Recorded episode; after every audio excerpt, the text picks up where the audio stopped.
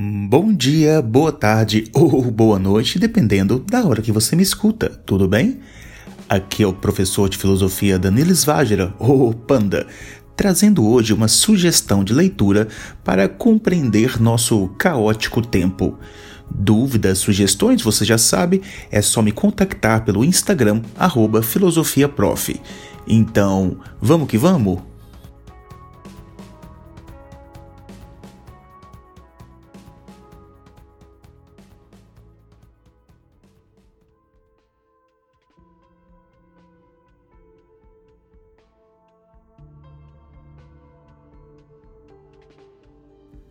O artigo A Humanidade Encontra Sua Irrelevância, escrito por Eugênio Butti, da Escola de Comunicação e Artes da Universidade de São Paulo, foi lançado em maio de 2020 e é facilmente encontrado pela internet.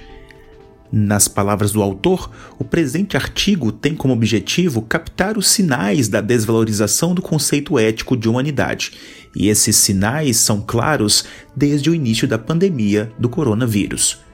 A política de isolamento social em São Paulo, afirma o autor, começou oficialmente no início da segunda quinzena de março de 2020. Aos poucos, as aulas na USP passaram a ser oferecidas remotamente.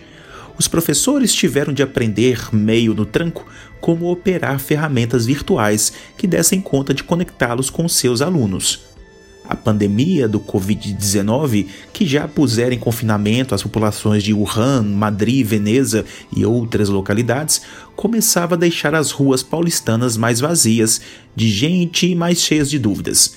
Como ficaria a sociedade depois disso? Voltaríamos um dia à chamada vida normal? Naquelas primeiras semanas da assim chamada quarentena, circulavam discursos otimistas na praça. Ao menos três discursos otimistas merecem lembrança agora. O primeiro, um tanto bucólico, dizia que o novo coronavírus nos levaria a valorizar as coisas simples da vida, como a vida em família. Outras vozes entoavam um segundo discurso, prevendo que tão logo a peste passasse, as nações desenvolveriam novos pactos mais sustentáveis de convívio com a natureza. E em terceiro lugar, vinha um discurso que antecipava o declínio dos populistas autoritários de direita que vinham menosprezando o poder devastador da doença. Claro que nenhuma dessas possibilidades é respeitáveis, justas e até desejáveis, cada uma nos seus domínios, prescreveu. O recolhimento no lar, ao menos para alguns, proporciona uma sensação de acolhimento e conforto afetivo, embora, ao menos no Brasil, a maioria da população habite moradias sem espaço, sem dignidade, sem prazer e sem aconchego. Isso posto, há um dado intrigante. Visto em conjunto, os três discursos otimistas, há outros que não serão aqui mencionados, parecem apontar na direção de um mundo melhor, de um devir acentuadamente utópico, essa mirada esperançosa sobre a catástrofe teria algum sentido objetivo? Em termos, talvez. É bem verdade que nessa temporada surgiram indícios éticos menos desanimadores. Um exemplo foi a forma social de enfrentamento do contágio do Covid-19, que apelava não para o individualismo, não para o egoísmo, mas para a preocupação com o semelhante. Logo no início, os governos normais, sensatos, notaram que só dispunham de uma fórmula para deter o avanço dos contágios: limitar a circulação das pessoas, pedir que todo mundo ficasse em casa. E como os governos normais, ou seja, aqueles que não são liderados por facínoras, estabelecem uma comunicação razoável, amistosa com a sociedade, os cidadãos entenderam rapidamente o porquê dessa medida. Entenderam que ficar em casa não era uma garantia individualista, mas coletiva. Entenderam que, beneficiando o coletivo, cada um poderia beneficiar a si mesmo. O sentido ético dessa maneira de combate à pandemia nos convidava, naquele momento, a superar o individualismo em favor do coletivismo. Uma lição e tanto. Tratava-se de assimilar o aprendizado de que a única forma de se deter o alastramento do mal tornando mais lento e, consequentemente, mais controlável, era cuidar do outro antes de cuidar de si. Eu não tenho medo de me imunizar contra a doença, mas eu tenho meios de evitar que o meu trânsito pela cidade contamine outras pessoas. E foi assim com esse compromisso, digamos, voluntário, que implicava assumir limitações individuais, que as comunidades ganharam alguma proteção. Foi um belo ensinamento ético de fato. Cuidar do outro antes, para só depois, como consequência, obter um benefício para si. Se essa forma de prevenção sanitária pudesse ser lida como metáfora para a vida social, a mensagem até que seria animadora. A gente só fica bem quando se mobiliza para que os outros fiquem bem. Mas será que só essa metáfora nos autorizaria a ter uma expectativa positiva em relação ao futuro? Hum, não. A resposta é não. Durante aqueles dias estranhos já dava para saber que não, por maior que fosse a nossa torcida por um futuro venturoso. Mesmo no curso da pandemia, outros sinais, muitos outros, não encorajavam o otimismo. Ainda submetido às regras de isolamento, já antevíamos que os resultantes do trauma sanitário da Covid-19 assumiriam semblantes distintos em diferentes regiões do globo.